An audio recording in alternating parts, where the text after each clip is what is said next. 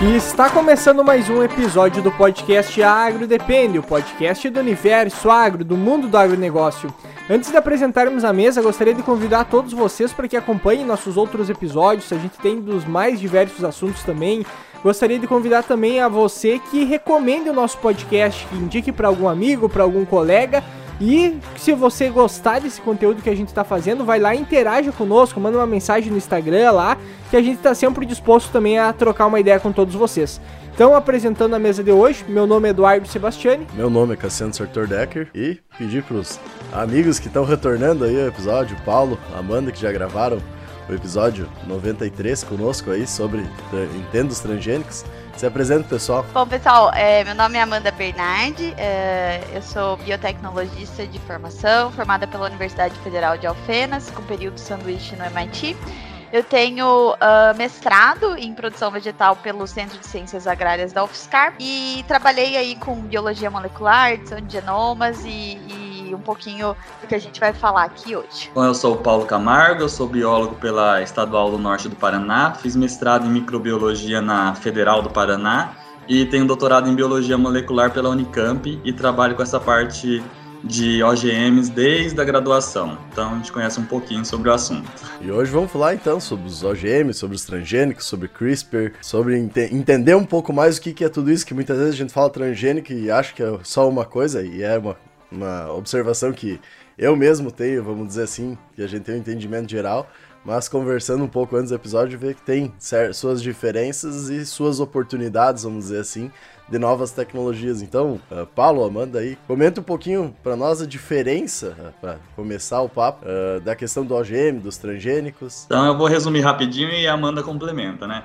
Então, o que tem que ficar claro é que todo transgênico é um OGM mas nem todo OGM é um transgênico. O que, que muda? A diferença é que o transgênico, para ser considerado transgênico, tem que ser inserido um gene de uma espécie diferente ou não compatível sexualmente com aquele organismo que está sendo desenvolvido. Caso você use técnicas de biologia molecular para desenvolver alguma, um melhoramento genético, por exemplo, mas não utilize genes de espécies não compatíveis, ele vai ser considerado um OGM e não necessariamente um transgênico, né, Amanda? Perfeito, Paulo. Eu acho que assim, isso é a gente usa a definição clássica, né? O próprio nome, a própria palavra organismo geneticamente modificado, mas vale a pena ressaltar que é, no final das contas vai depender muito de uma interpretação, e isso pode variar bastante dependendo da legislação, dependente da, dependendo da agência regulatória que a gente estiver faz, é, falando, né? É, como que isso vai ser interpretado. Mas essa interpretação que o Paulo trouxe aqui é realmente da definição definição e do que, que se trata cada um desses organismos. Exatamente. E é interessante trazer essa questão que muitas vezes não é muito bem definida, até na própria uh, faculdade, vamos dizer, nós que fizemos agronomia, não acaba não focando tanto em cima disso, mesmo estando totalmente ligado. E daí cai uma questão que um professor nosso sempre comentava, que dentro de uma semente está mais tecnologia do que qualquer computador. Uh, que o pessoal usa normalmente, né? Um celular, alguma coisa.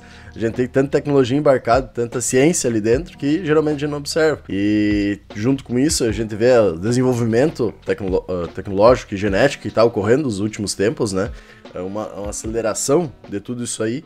E tem muito a ver com isso por causa até do CRISPR, né? Exato. E daí o, o CRISPR é a grande revolução da edição gênica, né? Até então a gente falava muito em transgênico, transgênico, e de repente a gente começou a falar muito em edição gênica e começou a gerar mais confusão na população leiga, principalmente que não entende a diferença entre essas duas coisas, né? Então, o que é edição gênica, né? Que a Amanda pode comentar um pouco. É, assim, só, só definindo um pouquinho, acho que a gente vai explicar como foi descoberta, como que ela funciona, tá? Mas eu acho que assim, voltando na definição, acho que é importante aqui a gente entender é, que a edição gênica ela é um tipo de uma, de uma modificação, né? Então, quando a gente fala organismos geneticamente modificados, a inserção de um novo gene é um tipo de modificação, mas você pode ter alguns outros. E aqui nesse caso, quando a gente vai falar do CRISPR, a gente é, se baseia principalmente num tipo de modificação que é a, a deleção, né, ou a disrupção de um gene, né? Então, a, a to, to, tudo que a gente vai explicar aqui hoje, ele se baseia muito nesse conceito de você é, além de você conseguir inserir um gene de fora, você também consegue fazer um monte de coisa que você deseja simplesmente é, quebrando um gene. Acho que é a melhor forma de definir isso, né? Quebrando, e aí você conta muito aí com a, com a sua própria célula para reparar esse gene quebrado, e, e, nesse processo de reparo, muita coisa pode acontecer, né? É, acho que a gente comentou um pouquinho quando a gente falou de, do episódio de transgênicos. Uma das coisas que a gente comentou era que o pessoal falava que era criação Frankenstein e tal. E a gente trouxe um aspecto de que, na verdade, foi algo que é, aconteceu naturalmente, né? E que a gente copiou. E uhum. aí, aqui, a edição gênica, acho que não é diferente, né, Paulo? É, é, algo fantástico, algo revolucionário, mas que, na verdade, a gente só olhou, observou a natureza e copiou. E outra, a, de certa forma, a gente faz edição gênica há muitos, muitos, muitos anos. Tipo, há mais de 100 anos a gente está aí fazendo edição gênica, só que não é de uma forma controlada como a gente faz hoje. Por que, que a gente faz? Porque o que a tecnologia CRISPR principalmente faz, ela, ela faz mutações. Uhum. E a, a, agricultura, ela vem se beneficiando de mutação, de induções de mutação há muitos anos, né? Só que, a, só que a, naquela época fazia por irradiação com químicos, com radiação é, com UV, e isso induz mutações aleatórias no, no genoma da, da, semente, da planta, aquilo ali. E daí o pesquisador, a partir dessa, dessa indução aleatória, o pesquisador teria que buscar ali qual foi aquela semente, aquela planta que apareceu a característica interessante que ele queria. A edição gênica, vamos chamar de edição gênica controlada, que a gente faz agora, é exatamente isso. A gente provoca essas mutações na, no genoma só que a diferença é que a gente sabe onde ela vai acontecer, ela é controlada. Então a gente pula um grande, a gente dá um grande salto de ter que ficar buscando onde aconteceu, tipo, de milhões de experimentos que você fez, tem que buscar aquela que te beneficia. Agora a gente pula, acabou isso, a gente vai direto ali e pá, a gente já consegue acertar o que a gente quer. Eu, e não só uma... onde Desculpa, Eduardo, não, rapidinho, não só onde aconteceu, né? É, pessoal, quando a gente usava as técnicas mais antigas de mutação, poderia ter acontecido o que a gente queria, só que ao mesmo tempo mudado uma outra coisa que a gente não estava esperando. Então tinha esse fator também, na, né? Na verdade, naquela, a, nessas de mutações, a gente nem sabia direito o que esperava, né? A gente fazia e vamos ver o que que dá. Tiro no escuro. Mas, mas é. um bracinho não vai acontecer. Mas, por, por, por, exemplo, assim, uh, uma das coisas que eu já, já ouvi seria no fato que tu poderia fazer uma edição de um gene, de algo que você não, não quer que esteja ali presente, que pode ser modificado, como também botar alguma coisa, alguma característica que, que se quer na planta. Uh, vamos dizer que como é que tu vai saber? Claro, é feito um mapeamento genético, digamos assim, mas como é que é feita a identificação para dizer o que é cada característica? Digamos assim, ó, se eu mudar isso, vai mudar, sei lá, a cor da planta, vai mudar o. Vai botar mais um galho, vai diminuir um galho ali naquela planta. O que que, como é que vocês identificam qual gene faz o quê e, e se uh, necessariamente cada um é responsável por uma parte, porque muitas vezes a gente nota que uh, da, na agricultura de forma geral até, que o sistema na verdade eles são várias pecinhas que se complementam de forma geral no manejo. Na planta, na parte dos genes, como é que funciona isso? Perfeito. Aqui eu vou só, é, acho que é um ótimo, é uma ótima maneira de começar isso, né? É, porque é uma coisa que a gente fala bastante sobre pesquisa básica, né? E uma coisa que a gente tinha até antes da gente sonhar em usar CRISPR, edição de genomas, a gente tinha muito esses estudos dos genomas, né? Então, estudos funcionais. Então, por exemplo, você fala assim, ah, como é que eu sei que esse gene é responsável por isso, né? Por muitos anos, os pesquisadores, eles, eles vinham já trabalhando nesses estudos funcionais e realmente de forma a entender essa correlação. Então, hoje a gente já tem é, muitos genomas sequenciados, é, muitas, uh, muitas dessas uh, correlações, né, a gente consegue realmente comprovar e algumas dessas a gente consegue inferir at através de métodos de predição, né? Mas é importante ressaltar aqui que hoje a gente tem a, a, tecnologia que é capaz de ir lá e achar exatamente o pedacinho que a gente quer editar e a gente consegue fazer isso com uma facilidade, mas graças aos inúmeros trabalhos que já haviam sendo desenvolvidos, né, é, para entender, para realmente entender como que cada um dos genes se comportavam e o que, que cada um é, dos genes eles significava, né, em termos de regulação, em termos de é, expressão, né, então por isso que hoje a gente consegue usar muito é, muito bem essa metodologia. Então, só para enaltecer aqui mais uma vez o, que às vezes pessoa, as pessoas falam que ah, pesquisa básica, né? Mas para que que eu vou utilizar isso, né?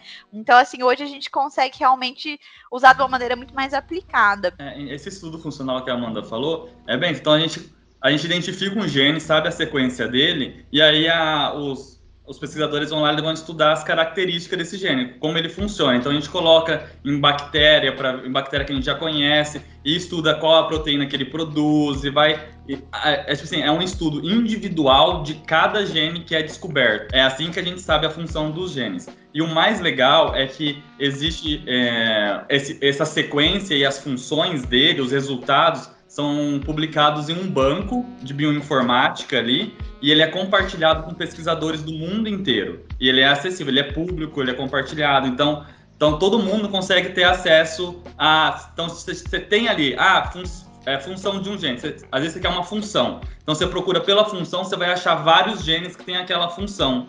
E daí você vai estudar um pouquinho mais cada gene e ver qual dele pode ser mais interessante para você utilizar na sua pesquisa. Agora, mas por exemplo, assim, cada uh por exemplo, isso acontece para cada planta ou para mais de uma planta vai ser genes similares com funções similares? Como é que funciona isso? Para cada planta, para cada microorganismo, para cada ser humano, tipo assim, e, e, plantas da mesma espécie, sabe? Então tem algumas uhum. tem algumas cultivares que nem a soja, a gente tem um monte de cultivar de soja, a gente tem estudos com diferentes cultivares, de genes, como funciona. Então, é, é muita, muita, muita coisa. É, assim, é para cada planta, mas o que, que, é, que, é importante a gente, a gente entender aqui, né? Ah, eu tô começando um estudo novo, ah, tem um gene novo aqui, eu vou sempre precisar fazer esses estudos funcionais? Não, uma das coisas que você pode é, utilizar como estratégia é fazer um estudo de similaridade. É, você sabe ali a sequência que você tá, né? Lembrando que aquela sequência é que nem se fosse um manual de instrução. E aí você consegue jogar nesse banco de dados ele procura alguma coisa semelhante. Isso já te dá um insight, você consegue é, predizer, né? Aí, é, mais ou menos, olha, isso aqui pode estar relacionado a essa via, pode ter uma função desse tipo, baseado nessa comparação aí. Então, assim, isso faz com que você não tenha que, para cada um novo gene, né? É, explorar muito, isso permite é, é, muitas é, predições mesmo. Que nem no meu doutorado, eu sequenciei é, genoma de três fungos, né? E eu queria descobrir é, um, eu queria descobrir algum, alguma proteína, algum gene que estivesse relacionado com a interação dele com a planta. Então existe um grupo de, e existem grupos de genes, né, de proteínas. Então existe um grupo de genes que a gente fala que são os efetores. Então esses efetores eles são responsáveis por modular a fisiologia de um outro organismo, né? Então, só daí eu já que nem eu sequenciei o genoma do meu fungo. Aí ali eu já vou conseguir identificar vários genes eu já blasto ali, eu já comparo ali no, nesse banco de dados e já vai me dar a função de vários. Então são genes de parede celular, genes de crescimento, genes que já são bem conhecidos. E daí eu consigo identificar por algumas características de gene quais poderiam ser esses efetores. Aí eu reduzo, sei lá, eu reduzo de 30 mil genes, eu reduzo para 500. Daí eu vou conseguindo estudar mais características, assim, que possam estar relacionadas com a modulação específica que eu quero que ela faça na planta. Então, tipo, por exemplo, tem uma causa alguma doença ou causa alguma injúria na planta. Então, daí eu já procuro algumas características do gene que possam ser relacionados a isso. Daí eu já reduzo para 20 genes. Tipo, sendo bem exagerado, deve ter ficado com uns 200 e pouco. E daí eu começo a estudar, eu começo a estudar individualmente cada gene é, com coisas mais básicas até aprofundar até chegar naquilo que é realmente o que eu tô procurando. O, mas o que, que, como é que tu estuda cada gene, por exemplo, assim, como é que tu pega, uh, por exemplo, tu, tu, isola uma parte dele, como é que tu faz o estudo para saber o que, que ele vai fazer na planta, porque até ali tu não tem uh, na planta ou no caso do fungo, né? Porque ali ele já não tá mais um fungo inteiro ou agindo ou a, a, algo assim, né? Tu tem uma parte dele só que tu vai tentar descobrir para que, que ele serve. Exato. No come... então, Por isso, é, essas partes de pesquisa na planta, no organismo, eles são mais caras, começam a dar mais trabalho. Então, o que, que a gente faz? Então, a gente começa com os estudos in, que a gente chama de in vitro, né? Então, são coisas que se assemelham à, à condição da planta. Então, eu usava meio líquido específico, com um extrato de planta, com partes da planta ali, e via as respostas que causavam no fungo, via qual era a, expressão do, desse gene, se, se quando adicionava certa coisa, esse gene aumentava, ele ligava ou desligava. E assim a gente vai identificando até chegar. Por isso que a pesquisa demora muito. Eu ia, comentar, eu ia comentar, todo esse desenvolvimento que a gente tem hoje, até uma certa rapidez, eh, se vai comparar dos estudos de pesquisa antigamente, né?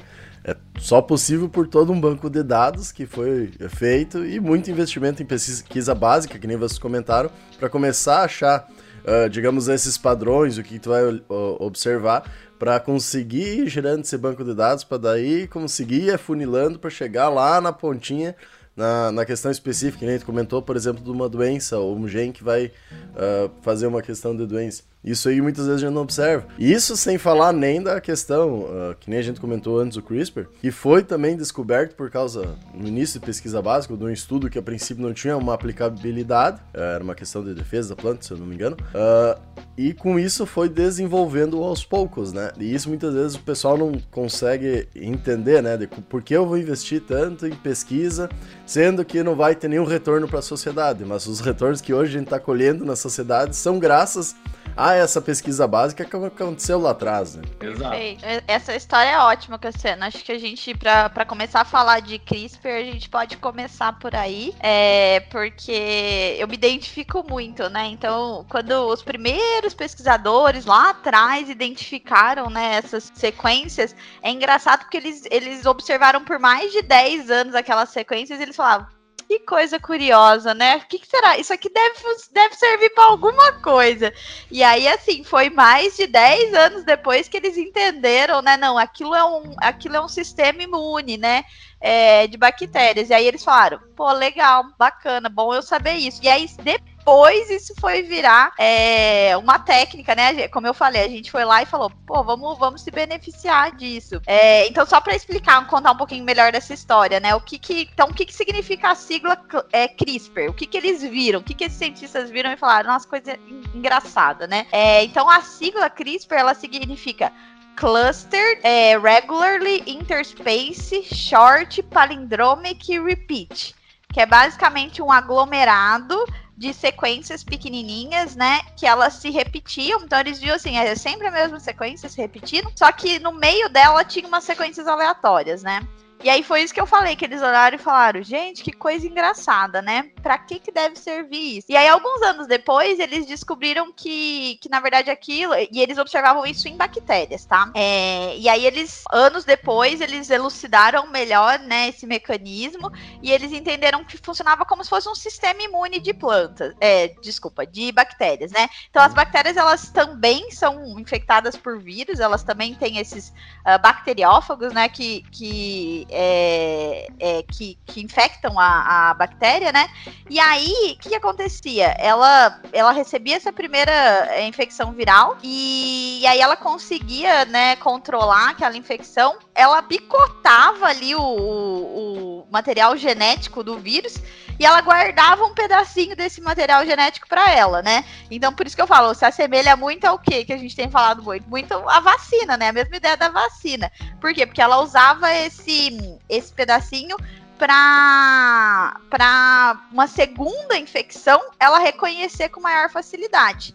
E aonde que ela guardava esses pedacinhos, né? Então, no meio dessas sequências repetitivas. Então, foi, a, foi assim que é, foi assim que foi descoberto, né? Foi dessa forma que foi observado, né? Então, a bactéria ela, ela guardando esses pedacinhos do vírus que infectava ela no meio do próprio genoma dela. Então, assim, algo meio maluco, né?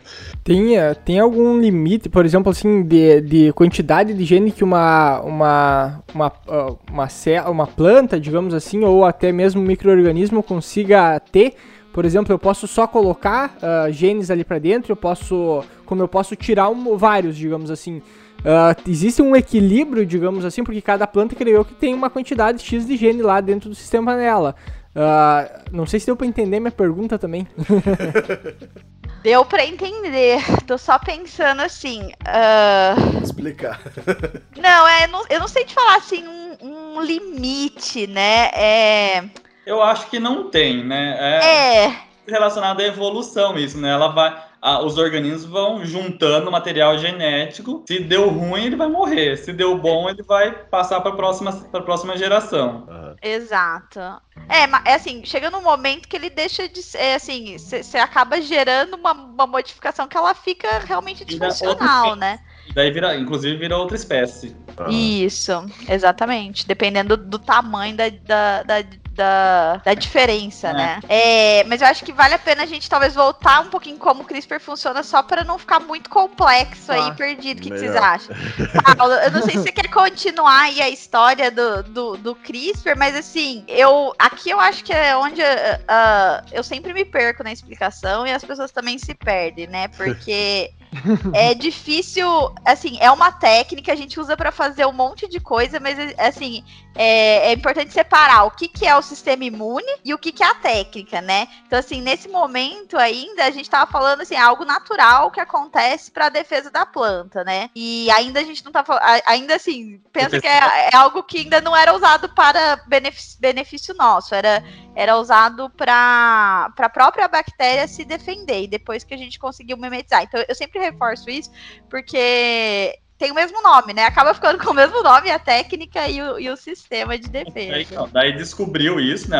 Viram assim, ah, então é um sistema imune. Os pesquisadores identificaram, é um sistema imune. Vamos ver como que esse sistema imune funciona. Então, daí foram estudar esses genes que são repetitivos ali, né? Essas sequências que são repetidas entre o que ela absorve do vírus. E daí, estudando isso, os pesquisadores conseguiram entender como isso funciona. E daí eu realmente não sei explicar, eu sei como funciona, mas não sei detalhar isso tão bem, Amanda. Ah, não, então vamos, vamos lá seguir. Então, assim, vamos. A gente basicamente estava ali e a gente entendeu. A bactéria, ela é infectada pelo vírus, ela picota um pedacinho dele, guarda dentro do próprio genoma dela e ela usa mais para frente para falar assim, pô, mas tive uma segunda infecção, eu pego um pedacinho daquele vírus, e, e eu até, até brincava no meu mestrado, né? Eu falava, gente, é tipo a história da Cinderela, né? Então o príncipe pegou o, o, sapatinho e foi tentando ali encaixar. E é basicamente isso, né? Ela, ela tá ali é, tá ali esperando uma segunda infecção, né? E aí, assim, quem que tá ali esperando uma segunda infecção, né? É, é, ou quem que, quem que faz isso? Então, tem esse complexo, né, que a gente chama de, de, de Cas9, né? Que é uma enzima que ela é capaz de clivar DNA. O que, que, é clivar DNA? Ela vai lá e corta DNA. É, e aí ela corta... Pode falar, desculpa. A gente chama tesoura, a gente chama a tesoura Isso. molecular. Isso. Exatamente. Então, lá atrás eu falei que o grande diferencial quando a gente fala de, de CRISPR é que a gente consegue agora quebrar o DNA, né? Lembra que eu falei que transgênico a gente colocava uma coisa nova, agora a gente consegue quebrar. E eu tô quebrando esse DNA onde, né? Então eu tô, eu tô fazendo uma quebra que é o que a gente chama de sítio específico. É, então é, um, é uma quebra num lugar exatamente que eu conheço Baseado em quê? Baseado naquela sequencinha que eu contei lá atrás que a bactéria tinha guardado para ela, né? Então ele, ele usa esse pedacinho, a gente chama de RNA guia, né? Então eu não sei se eu falei DNA, é um RNA. Então ele, ele usa esse RNA, é, esse RNA, ele guarda e ele usa ele como guia. Então ele pega exatamente aquele pedacinho ele, e ele acha e ele vai lá e, e ele pega três três letrinhas, três pares de base, depois ele vai lá e faz um corte. Para a bactéria, para que, que ela cortava, né? Para que, que servia o cortar? Para realmente é, inativar aquele vírus. Então aí ela, pô, identifiquei, tô vendo que é alguma coisa que, é, é, que vai me fazer mal, vou lá e vou cortar e vou inativar. Então, deixa eu só para ficar mais claro ainda, assim. Tipo, então a bactéria, antes de ser infectada, ela tinha essa tesoura então ela cortava coisas estranhas e adicionava ali, mas até então era aleatória. A partir do momento que ela contém uma sequência do vírus ali, essa sequência que ela, ela absorveu do vírus, ela liga a tesoura. Então fica, um, fica uma combinação ali de tesoura com sequência. A partir desse momento, a tesoura ela só corta quando encontrar uma sequência que pareia exatamente igual a essa sequência, entendeu? Então, ou seja, essa tesoura que está ligada a essa sequência só vai cortar aquele vírus que entrou aquela vez. Por isso que ela é a gente fala que ela é específica. E aí, o que, que, que isso tá parecendo? Lembra, lembra da história que a gente tava falando da mutação lá atrás? A gente uhum. falou assim, que ela saía, né, fazendo um monte de mutação aleatória. Aqui, o que, que a gente tem de vantagem? A, a tesoura é específica.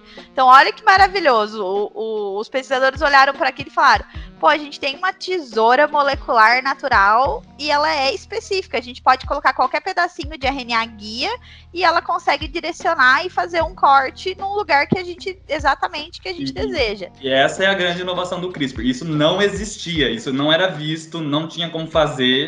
E aí a bactéria tá lá fazendo isso há milhares de anos. Só, só pra gente ter uma noção também da, da facilidade, vamos dizer que isso foi para os cientistas, né? Antes, quantos uh, amostra, entre parênteses, vamos dizer assim, vocês tinham que fazer para fazer uma mutação, transformar no transgênico, vamos dizer assim, né? Fazer uma mutação gênica. E quantos hoje vocês precisam? Por cima, assim, só para dar uma mensuração pro pessoal, não sei se tem esse número. Mas vamos dizer quantas vezes mais fácil ficou? Ó, vou fazer uma comparação um pouquinho diferente, porque eu, eu nunca trabalhei com mutação, acho que o Paulo também não, que já é, é algo um pouquinho mais antigo. Mas assim, é, um OGM, por exemplo, tradicional, processo, uhum. sei lá, pegar um gene de uma espécie, colocar na outra. Acho que a gente comentou no outro episódio, mais ou menos aí é, uns 10 anos entre pesquisa e processo regulatório, né, Paulo? É, até, até 20, né, Mas o produto produto pronto vai uns 10, 12 anos, assim, daí tem mais processo regulatório na, no órgão regulador do governo, né? Uhum. É, então assim, pensa 10 anos por quê? Aí eu preciso ir lá, entender que é esse gene, aí eu preciso ir lá e transformar, aí eu preciso ir lá e selecionar, eu preciso ir lá e multiplicar. Então tem essa série de coisas. Enquanto é, com uma edição de. É, com, se você for lá e, e, simplesmente, ao invés de pegar e trazer um gene de fora, ir lá e direcionar, é, cerca de, eu, eu, entendo que dois anos é o suficiente para a gente já ter um produto final. Mas isso, assim, não, não, é, não é exatamente a comparação comparado com mutação. E aí, assim, sim, sim. a mutação. Não, eu falei eu falei mutação até por uma questão de ignorância minha. Eu tava querendo me referir à questão da. Transgênico. De, transgênico mesmo, né? É. Mas, é. por exemplo, a gente trabalhava com citros, né? Citros, para você pensar, pensa quanto tempo que você demora para você plantar uma árvore, você conseguir ter uma característica fenotípica que você observa e fala: pô, legal, aquela mutação lá ficou boa, né? assim, mais ou menos para vocês terem uma ideia. É tipo, ó, não, é até que aquela. Ou, ou senão você teria que sequenciar todo o genoma e sair procurando aonde que mudou.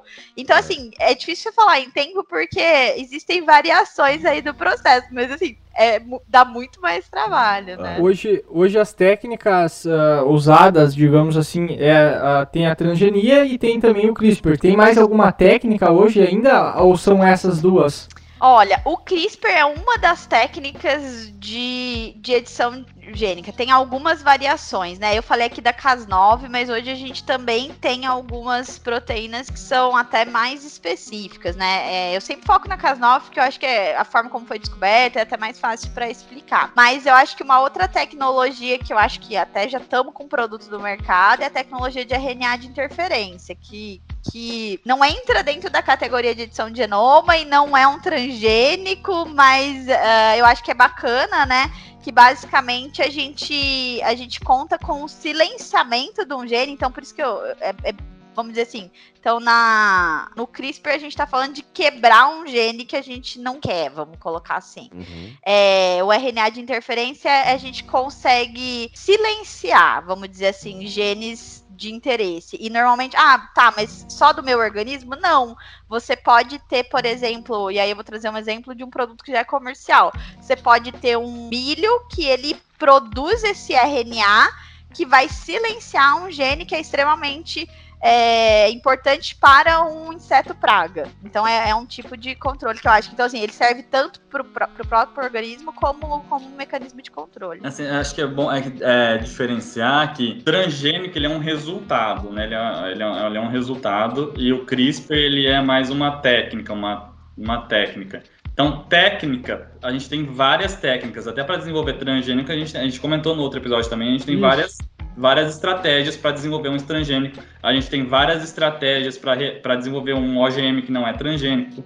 É, a edição gênica, a gente tem o CRISPR, do CRISPR, a gente tem várias variações do CRISPR para fazer. Então, lembrando que o CRISPR não produz só esse tipo de mutação. A gente pode adaptar o CRISPR para inserir um gene também, entendeu? Então, é tudo é, é um, um, leque enorme ali de, de, de técnicas e estratégias. Da edição gênica, a gente tem, antes do CRISPR, existiam outras duas, duas técnicas que realizavam esse tipo de mutação direcionada também. Elas, inclusive, foram utilizadas, existem produtos com essa técnica.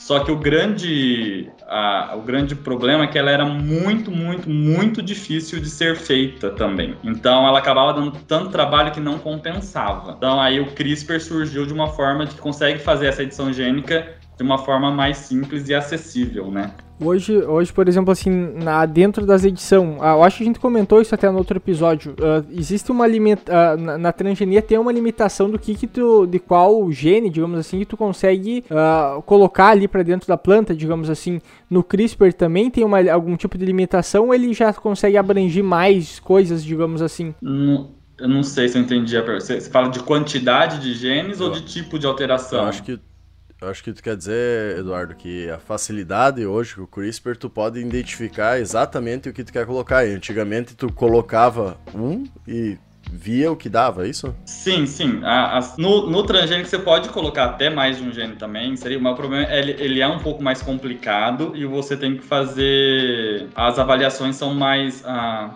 como que eu vou dizer? Você vai ter que fazer uma pesquisa nem sempre aquele gene vai funcionar naquela planta. Na, na, você tem que estudar e fazer pesquisa, né? É, e na casa do, do CRISPR, você consegue ad, ir adicionando fazer várias alterações de uma vez, só você tem que mudar ali a sequência e pesquisar, mas você consegue fazer. Em ambas situações é ilimitado, é, vamos dizer que é ilimitado. Depende muito do que você está querendo fazer e daquilo que você vai fazer e a, o grau de dificuldade, né? Porque é por, por que eu pergunto isso? Porque tem a, hoje tem um pouco de polêmica, uh, né, que gira em torno de, do assunto em si, que muita já se fala em relação da edição genética de pessoas e tal.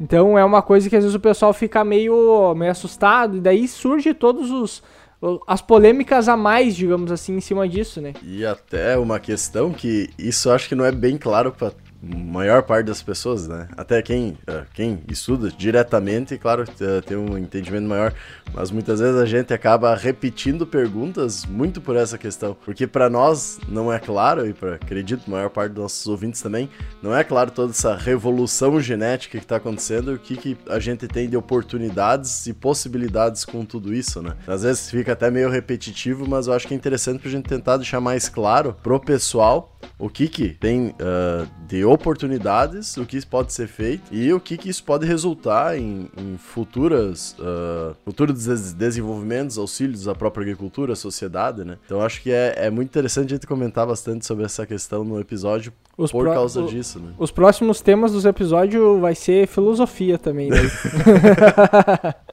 é, isso que eu ia falar lá, você pode, então, é de inserção de alteração ele é meio que limitado. Só que você tem que pensar, tipo, quanto mais é mais difícil. Então, em mais avaliações, você tem mais modificações. Então, por isso que a gente não consegue fazer. A gente normalmente se limita ali a um, dois, três genes, assim. Tem, tem alguns que tem mais. Mas é isso, tipo, quanto mais genes você vai adicionar ou você vai alterar, a quantidade de estudo ela é muito maior, então dificulta mais. Então, por isso normalmente a gente prioriza um, dois genes ali. Mas em ambas, tanto o transgênico quanto até quanto o CRISPR, óbvio, com CRISPR é um pouco mais fácil, simples de se fazer, mas ah, Vamos voltar para a questão então dos transgênicos e uh, também da questão dos OGMs, né? Que nem tu comentou lá no início, a questão dos OGMs muitas vezes não são transgênicos, mas todo transgênico é um OGM, né? Uh, isso hoje, tanto na legislação, que nem tu comentou antes da, da gente começar a gravar, que uh, na Europa está tendo muito essa discussão, aqui no Brasil já é tudo considerado transgênico, se eu não me engano, né? Ou não? ainda não está sendo considerado transgênico. Ah. Aqui, quando você faz uma edição gênica com esse, por esse tipo de, de mutação, que é a alteração, é, a silenciar um gene, então você não está adicionando nada de novo, você está fazendo uma mutação ali. Quando é esse tipo de, de alteração, feita por CRISPR, você submete a CTN Bio lá uma carta de consulta. Os uhum. pesquisadores vão avaliar se aquilo foi feito é uma mutação e é uma edição gênica mesmo. E se for considerada que sim, ele não é considerado um OGM e ele não passa pela, pelo todo o processo que um OGM passaria. Uhum. Mas a questão hoje, se, uh, a gente vai pegar, por exemplo, essa questão de silenciar um gênero, alguma coisa do gênero. Uh, isso pode ser utilizado, então, ou é utilizado no melhoramento genético, muitas vezes, em vez de tu fazer uma seleção própria, uh, diversas canteiros, vamos dizer assim, onde é que tu vai uh, cruzar as variedades, por exemplo, uh, para uh, chegar no resultado. Então hoje tu tem a possibilidade de uh, escolher as características que tu quer, cortando, vamos dizer, silenciando ou incrementando da própria planta e não se torna um transgênico porque tu não está pegando um gene de uma outra planta, por exemplo, incorporando no DNA. Isso? Exatamente isso. É, aqui é importante, Cassiano, acho que você trouxe um ponto excelente aqui. Essa é uma das possibilidades, tá? Eu acho que quando a gente fala de CRISPR, é, até eu lembro certinho, a, a, primeira vez que eu expliquei isso, a, a, pergunta que eu recebi foi: Ah, então transgênico eu coloco e CRISPR eu tiro alguma coisa, né? E aí, assim, a pergunta ela é muito pertinente, né? Então, primeiro ponto, a gente não tira nada. Em alguns casos, na verdade, em alguns casos específicos a gente até consegue tirar, tá? Mas assim, via de regra, a gente não tira, a gente quebra. Acho que é um conceito importante, tá? É, ao quebrar alguma coisa, você, ao quebrar um gene, normalmente você ou, ou, existe uma possibilidade de torná-lo desfuncional. E aí você, vamos dizer assim, desliga. Mas essa é uma possibilidade, né? É, as outras possibilidades, elas vão depender muito do... Por, porque o que, que acontece? Quando você quer, faz essa quebra, você conta com mecanismos de reparo do próprio do, da própria célula, entendeu? Porque ela não vai deixar o DNA quebrado. E aí o que acontece a partir daí que vai determinar. E aí, a, e aí, assim, pode ter produtos diferentes, né? E aí, por que, eu tô trazendo isso? O Paulo comentou aqui, quando é realmente, é, vamos dizer assim, uma pequena quebra com um pequeno reparo, ele não é considerado é, um transgênico, mas assim, dependendo do que acontece daí para frente, ele pode ser considerado um transgênico ou não. Vai depender do produto final. Então, vou tentar explicar um pouquinho melhor. Qual é assim, quando você quebra um DNA, tem duas formas principais que ele dá um jeito de se arrumar ali, né? Um, uma das maneiras é, é assim, acho que a mais simples, a mais tradicional, é que chama é, non-homólogos ending join, ou, ou NHEJ, né? Que, que, a gente vai ver bastante. Basicamente significa assim, cara, ele tá com DNA quebrado, é, é, a célula tá com DNA quebrado, o que, que eu vou fazer? Ela tenta ali. Né, fazer com que as pontas elas fiquem homólogas. Então ela tenta adicionar ali algum par de base ou tirar, fazer alguma coisa para voltar é, é, a fita a, ali o, o DNA, né? No que ela faz isso, ela pode acabar ou retirando algumas pares de, alguns pares de base, então algumas letrinhas, ou colocando. Então, ali naquela, naquele desespero, o que, que é importante? É, existe uma grande possibilidade de não ficar igual estava antes, né? Porque ali não. Vamos colocar ali uma letrinha.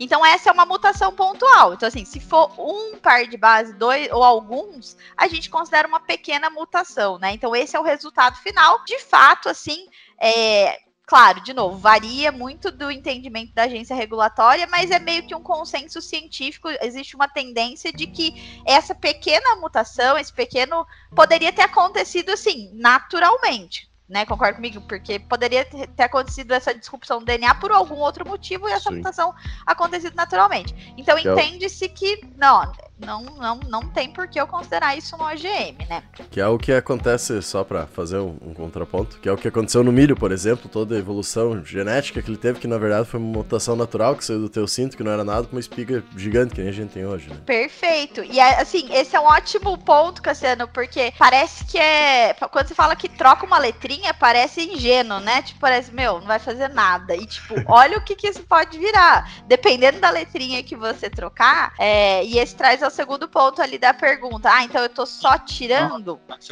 Me... Nesse caso, que fez. Nesse caso que fez a quebra e só trocou umas letrinhas ali, depois disso, vai parecer que nunca foi. Não sobrou nada de pesquisa, não sobrou nada o, que o pesquisador a, a, adicionou ali, não vai, não vai restar nada. Então, por isso que ele não é considerado um OGM, porque realmente parece que foi aconteceu naturalmente. Não tem como você ver falar que foi adicionado algo para fazer aquela mutação localizada, sabe? Então, É por isso não é. E daí é outra parte. Perfeito. Vocês. Uh, hoje, grande parte da. Uh, até muitas empresas, muitas vezes, fazem muito trabalho em cima de melhoramento genético, né? Então passa Uh, e hoje, querendo ou não, também é uma, acaba custando, não, não, não, sei se fica mais caro do que um CRISPR, mas é caro tu ficar talvez por 10 anos para desenvolver uma cultivar, muitas vezes fazendo os cruzamentos, e é muitas vezes uma observação visual, né? De tu, ah, eu, essas características é o que eu quero na, no, naquela minha cultivar final, e aí tu vai multiplicando até que se mantenha ou que se destaque algumas características em específica que são observadas. Uh, é possível que talvez uh, futuramente a gente não tenha mais esse tipo de melhoramento genético e seja tudo mais voltado ao CRISPR mesmo? Ou não? Isso é uma coisa que são coisas que vão se complementando. Hoje, eu na verdade, acho... desculpa, Paulo, eu não tô te vendo mais, então por isso eu não sei quando você vai falar. não, pode falar. A gente já era pra mim, desculpa, pode falar. Não, que eu ia falar, é, esse tipo de melhoramento genético clássico que a gente fala, eu acho que ele não acaba porque já tem muita, muito, muito dado em andamento. A gente já tem muito, muito banco de, a gente fala banco de germoplasma, banco coisas de pesquisa já estão em andamento, algumas características já definidas, algumas plantas que já estão avançadas, então acaba tendo mais fácil do que você começar do zero. Mas quando você vai começar uma pesquisa do zero de melhoramento genético, aí eu acho que o CRISPR ele sempre vai ser preferencial. Não sei se eu fiquei claro, se foi claro. Não sei.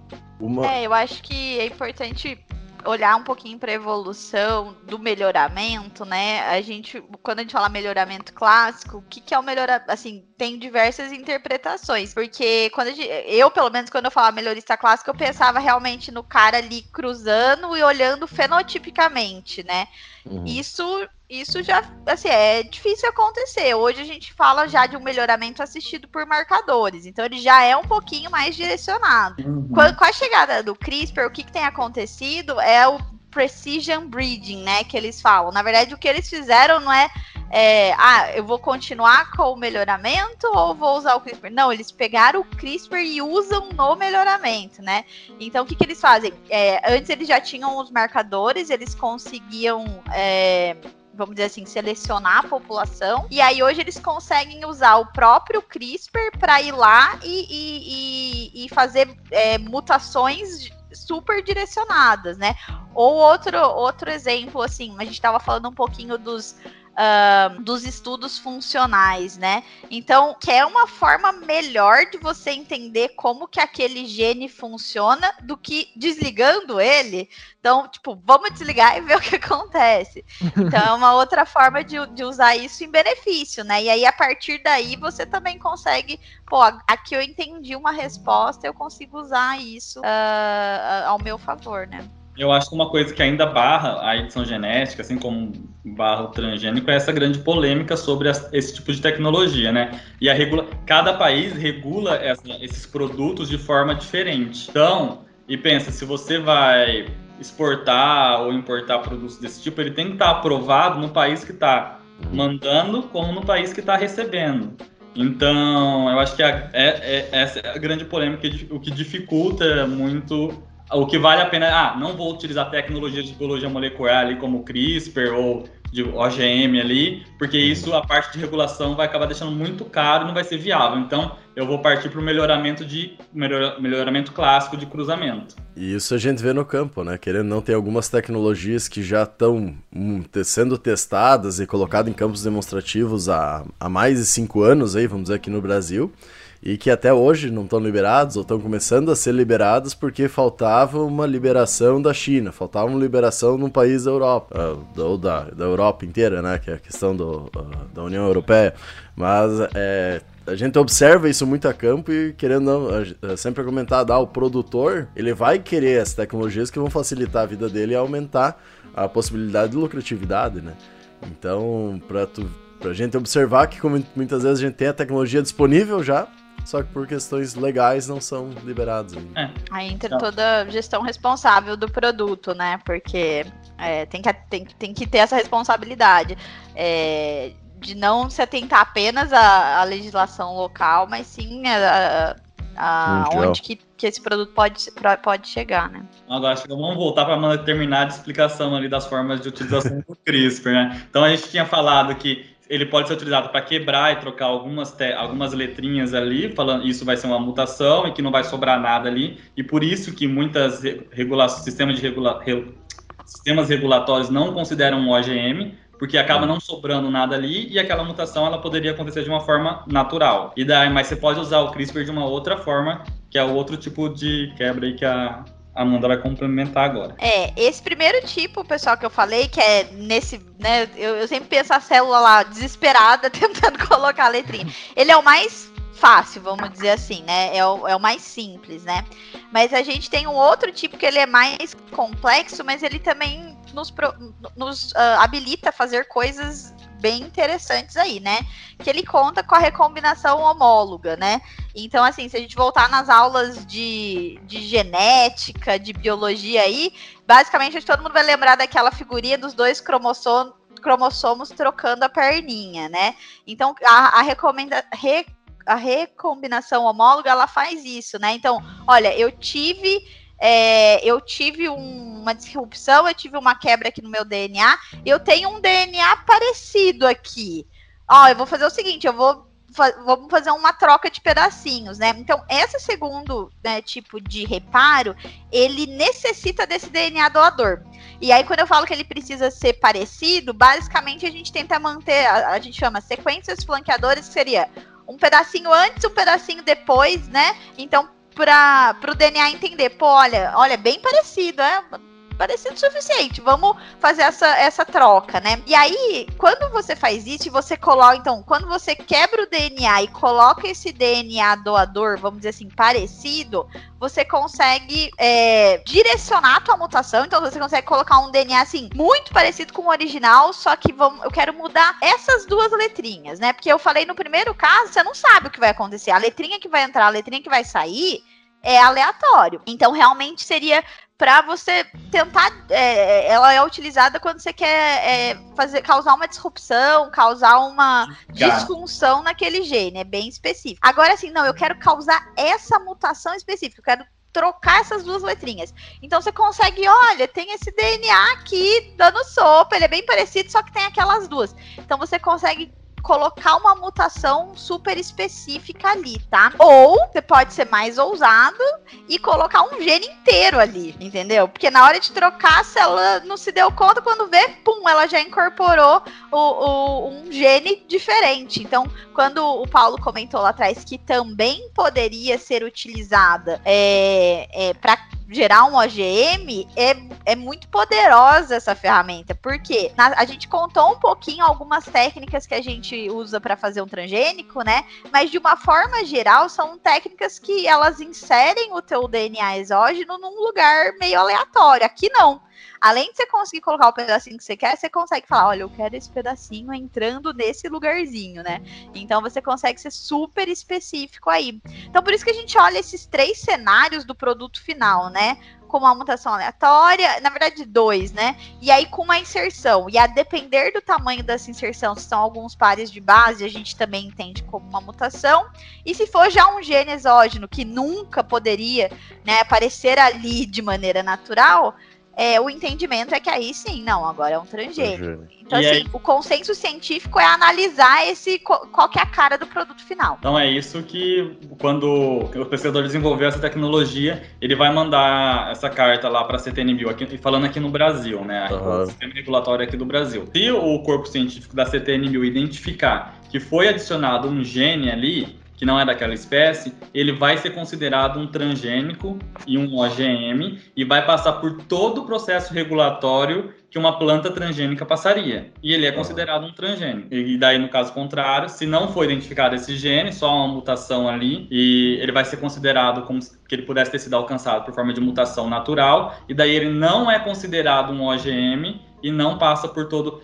Gente, assim, ah, mas vai ser menos regulado, não vai ser avaliado? Vai ser regulado, vai ser avaliado por, por, por, sistemas diferentes, que não é aquele que o transgênico faz. Quando, quando vocês dizem assim, ó, ah, esse tipo de modificação ele, ela poderia acontecer naturalmente, que seria uma questão de, de seleção, de, de evolução ali, que, porque querendo ou não, na hora de cruzar tem ali os, os genes, digamos assim, que vão ser os mais dominantes, que vão ser retransmitidos. Nesse caso, eu poderia estar tá, uh, retransmitindo qualquer gene durante esse processo. Ao mesmo tempo, a a, gente uh, poderia dizer, ah, é um processo natural que está acontecendo, mas ao mesmo tempo tu tá fazendo uma modificação de algo que permaneceria, digamos que talvez pela seleção natural ele não se manteria, e a gente está destacando ele, botando até talvez como uma, um gene dominante aí futuramente para ele continuar perpetuando. Uh, talvez por esse ponto de vista daí, talvez seria uma modificação que não aconteceria naturalmente, né? É, e Eduardo, só complementando e voltando na tua pergunta do Gene Drive, né? Então, quando a gente pensa na genética de populações, da onde que o CRISPR entra, né? Então é justamente nisso. A gente tem várias versões de um gene. Então, num cruzamento, é o que você falou, ele poderia segre ele vai se seguir ali a, a segregação mendeliana. É, o que a gente consegue fazer aí é, na verdade, trazer uma, uma variação que não existe naturalmente. Então, assim, através do. Aí que entra, né? Então, eu, eu venho com o CRISPR, eu coloco na. Eu pego um vetor, né, um organismo vetor, eu consigo gerar essa variação no meu gene e aí eu espero que ela se perpetue aí pela população, né? Que é mais ou menos, é, acho que é a estratégia. Paulo, me corrija se eu estiver viajando, mas é a estratégia do, do Aedes aegypti que eles, que eles utilizaram. Eles, eles normalmente fazem isso para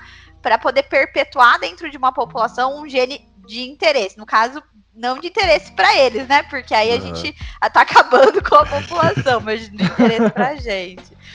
Mas, mas só linkando um pouquinho da, da pergunta que você tinha feito lá com o Gene Drive. No caso desse mosquito aí, ele na verdade é um gene que quando passa para prole ele não se perpetua, então fértil, né? não vai acontecer. Uhum. Então, você não, não é, esse essa esse micro não vai esse, ser contaminado. É, esse organismo alterado ele nunca vai se perpetuar pela, pela, pela população muito, porque o gene dele é, é deletério, né? Tipo, ele, ele mata. A, a característica é para morrer.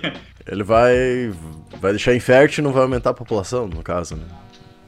É, eu fico pensando, a gente vai entrar nessa questão genética, daí entra até na parte filosófica que o Eduardo comentou, que é, acho que o que mais é discutido muitas vezes quando fala de, de OGM, os potenciais que existem até mesmo para agricultura no mundo que a gente tá, que está as, uh, tá cada vez mais tendo mudanças, tanto na parte climática quanto em outros a gente vai analisar, que muitas vezes a gente hoje tem a oportunidade de, quem sabe, gerar plantas, né? Pensando na parte de agricultura, uh, plantas ou até mesmo, que nem pegou o exemplo do mosquito, né? Vai dizer, mas também em pragas de difícil controle, que pode ser realizado da mesma forma, alguma questão, sem, diminuindo a utilização uh, de químicos, vamos dizer assim, Uh, também possibilitando muitas vezes, isso pensando em pragas, pensando em plantas e cultivos, a questão, uh, hoje a gente vai estar no terceiro ano consecutivo aqui pro, no Rio Grande do Sul que tem chuvas abaixo da média, então a gente vê que tem algumas uh, variedades de milho, por exemplo, que já estão vindo com uma certa resistência à seca, né? Não que vai ser totalmente resistente, mas ele vai ter uma certa resistência um pouco maior, é, tolerância seca. Então a gente vê as possibilidades que estão sendo geradas em manter a, a produção, em conseguir produzir em locais que antes não eram tão facilmente, uh, de tão fácil uh, manejo ou que conseguiriam atingir uh, tetos produtivos mais altos e a importância que esse desenvolvimento científico tem até para uma própria conservação ambiental. Se a gente vai pegar um aumento de produção em áreas já abertas, possibilita que tu não precisa derrubar, digamos, áreas novas ou, ou matas para uh, ah, ser produzido uh, lá. Ou também a gente vai pegar a própria questão uh, do lixo ou do esgoto que a gente tem nas grandes cidades, que também é um grande dano ambiental. Muitas vezes a gente acaba esquecendo disso aí, uh, principalmente quando entra nos debates, né? Muitas vezes a gente comenta que o agro é muito batido em cima como vilão, sendo que é um conjunto, não que ele não esteja também. Mas a gente vai pegar nas grandes cidades o próprio lixo. Eu li alguma coisa de, quem sabe, algumas bactérias, micro-organismos que conseguem decompor plástico, por exemplo, e creio que esteja ligado também a questão dos OGMs. Então, o, as possibilidades que todas essas tecnologias vão poder nos gerar, né? E, e a dificuldade de entendimento, a gente está falando aqui, uh, não menosprezando, mas vamos pegar uh, quatro pessoas, as quatro que têm uma graduação, que têm um mínimo de conhecimento na área, puxando para mim para Eduardo, duas mais uh, pessoas especialistas, cientistas que estão trabalhando nisso, e muitas vezes a, a dificuldade de explicar, porque é algo muito complexo, e com grande potencial de desenvolvimento e ainda de descoberta, por que não, né? É que falta, para nós, para nós o que mais falta, na verdade, é às vezes é até aquela coisa mais básica, né? Aquela ciência básica, uhum. às vezes que tem lá no ensino no ensino médio, digamos assim, que ou até no fundamental, que dá, às vezes já, já daria um bom norte para falar menos bobagem, digamos assim, né? E que é bom que até a gente vai pegar, uh, aproveitando para fazer um, um jabá para vocês, né? Que querendo ou não, o projeto de vocês auxilia, querendo ou não, e muito nisso, né? De tentar trazer a ciência de uma forma mais fácil para as pessoas para tentar entender. A gente vai pegar aqui ó, o segundo episódio, a gente está gravando com um assunto parecido e que ainda assim não ficou, tá, claro que está mais claro, mas ainda assim tem muita coisa a mais que poderia ser falado para esclarecer mais e que com o projeto de vocês descascando a ciência, querendo ou não, auxilia muito para isso até para o pessoal uh, que é mais leigo, que pegar eu e o Eduardo como exemplo, uh, a gente possa entender um pouco mais todo esse desenvolvimento científico, né? E pegando o gancho do que você falou também da essas questões que né, a, no Rio Grande do Sul a, a seca que está acontecendo aí, pensando nas, nas mudanças climáticas que elas estão ficando cada vez mais intensas, então a, mais alterações inesperadas vão acontecer. Então pode acontecer muita coisa que a gente não está prevendo ainda. E a gente precisa de, de tecnologias, de ferramentas que consigam atingir resultados de forma mais rápida, né? Pensa, o melhoramento genético clássico ali, ele é muito demorado. O CRISPR, ele é uma forma de você alcançar o mesmo resultado em, em um curto período de tempo, entendeu? E a, gente, uhum. e a gente vai precisar muito dessas tecnologias para continuar produzindo o que a gente produz, porque senão a gente vai, vai, a agricultura ela vai sofrer muito, muito. E aí e o que precisa acompanhar a, a, as novas tecnologias são justamente os processos regulatórios. Que nem esse sistema que a gente comentou aqui do Brasil, ele é, é que é por consulta, né, para edição gênica ali, ele é ele é um, um tipo de sistema que ele é discutido no mundo inteiro. Vários países já adotam um sistema muito parecido com o do Brasil, como Estados Unidos, é, Nova Zelândia, Canadá, é, acho que Austrália também. Então, tem vários países que. Israel também.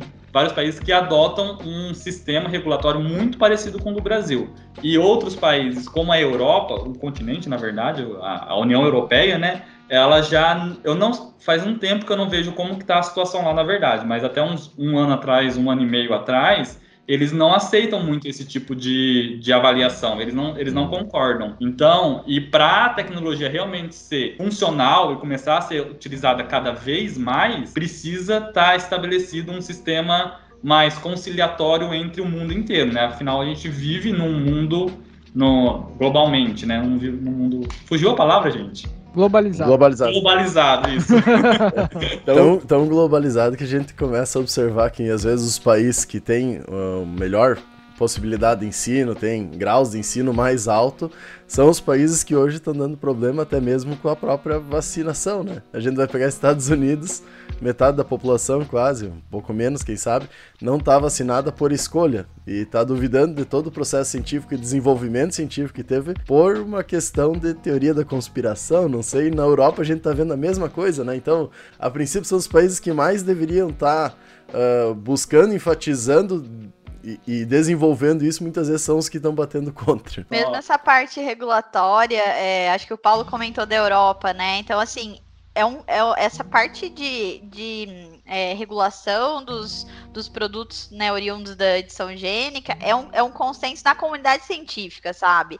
É, essa questão de você avaliar o produto final, do ponto de vista científico, já, a gente já está convergindo para uma mesma opinião. Só que existem fatores é, políticos. políticos. a questão de aceitação pública, como que isso não repercute, é, né? Então. Na, na União Europeia, falando da União Europeia, é, lá quem cria as leis e a, e a regulação sobre esses produtos é muito, é, são vamos dizer políticos, né? São políticos, não são uma, uma mesa científica que uhum.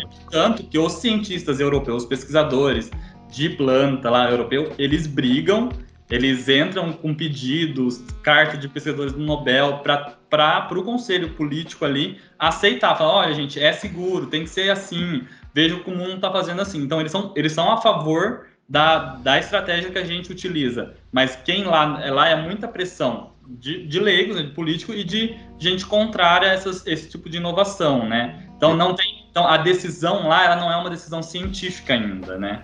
E daí entra naquela questão que até eu comentei no outro episódio, que muitas vezes é, é, entra totalmente simplesmente nessa parte política, que muitas vezes o pessoal que é a favor da vacina é contra o transgênico, que quem é a favor do transgênico é contra a vacina. Então é, é...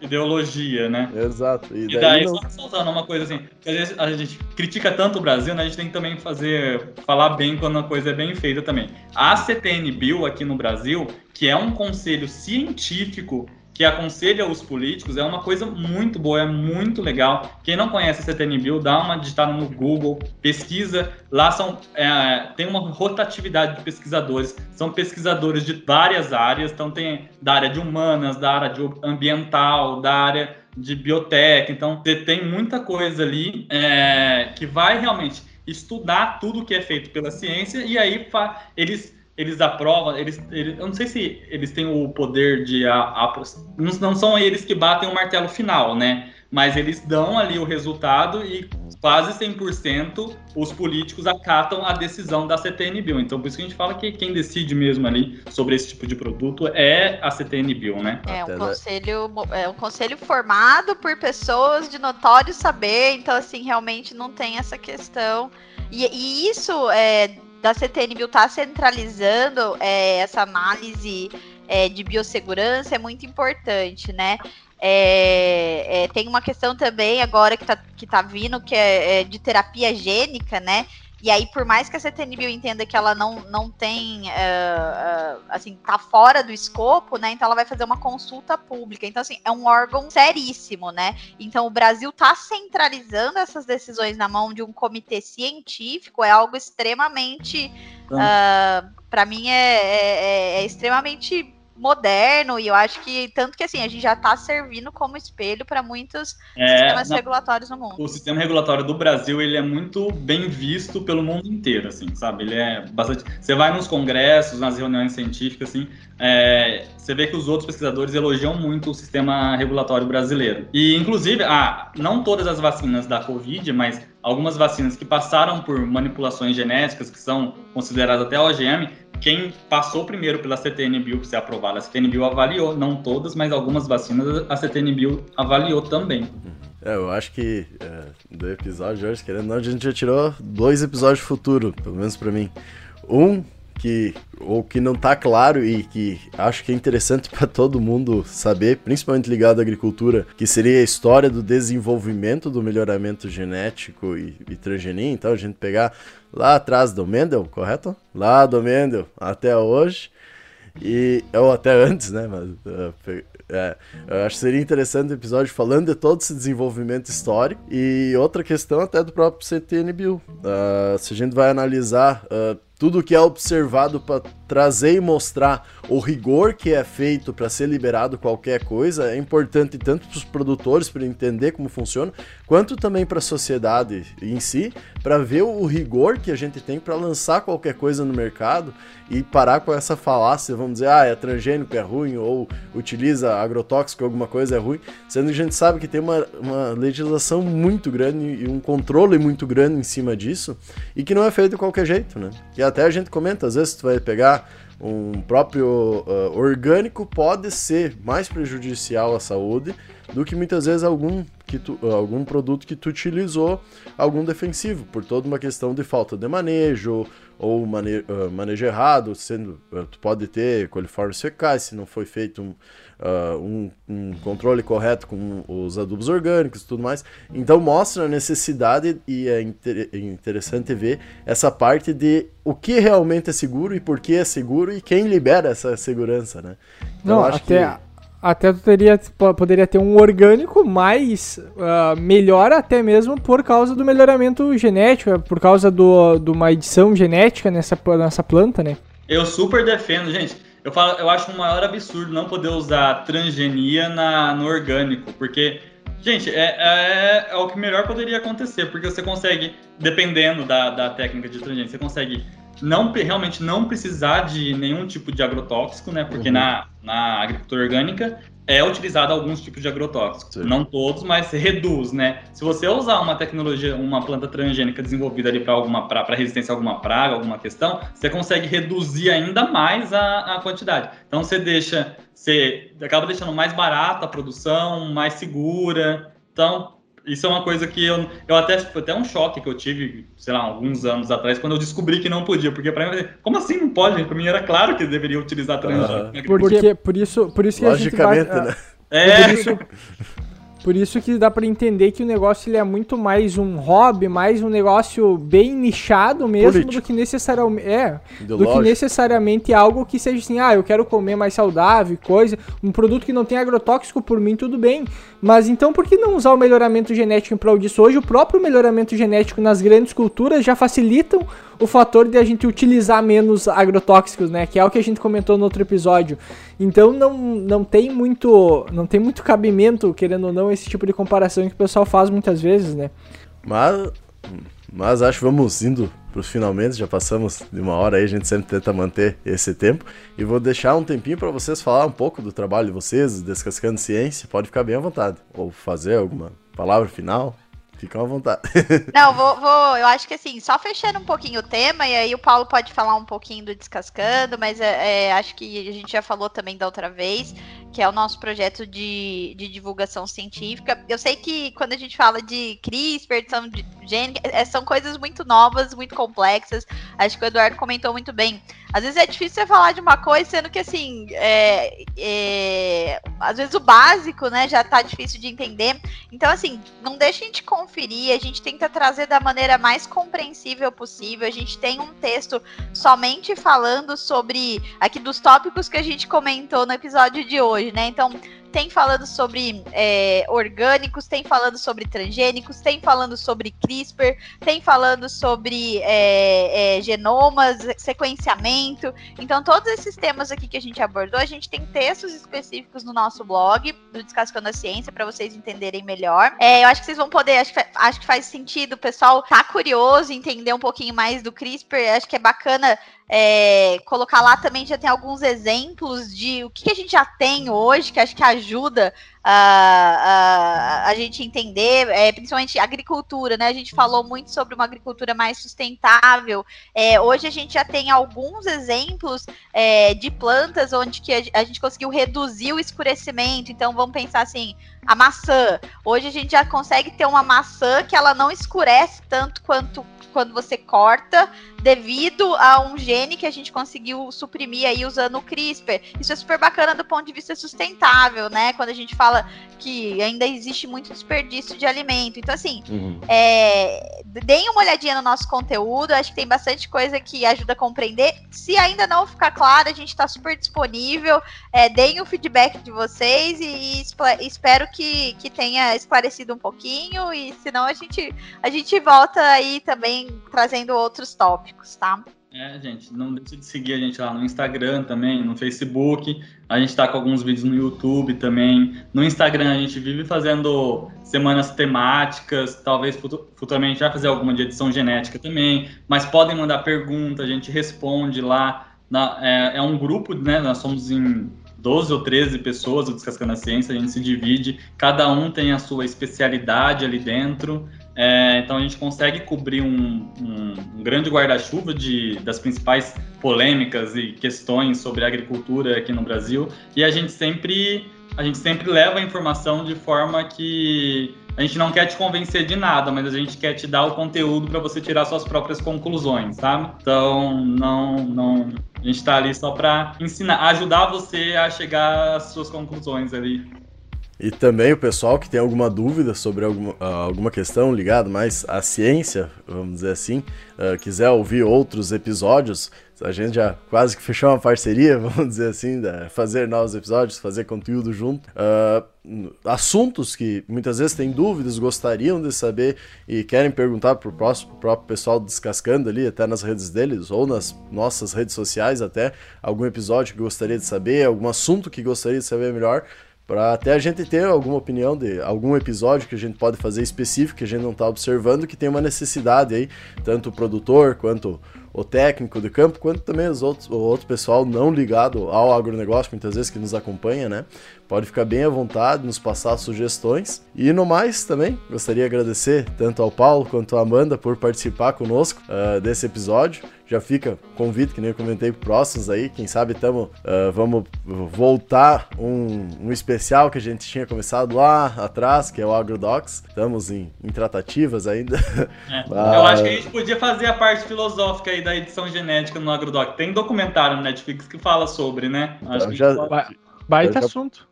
Baita é, assunto. Já, já sobre... podemos. Vamos falar sobre a ética da edição. Mas daí temos que puxar um trago junto, que falar sobre filosofia sem estar um pouco fora não dá. Daí, daí de manhã cedo já fica difícil. É, é.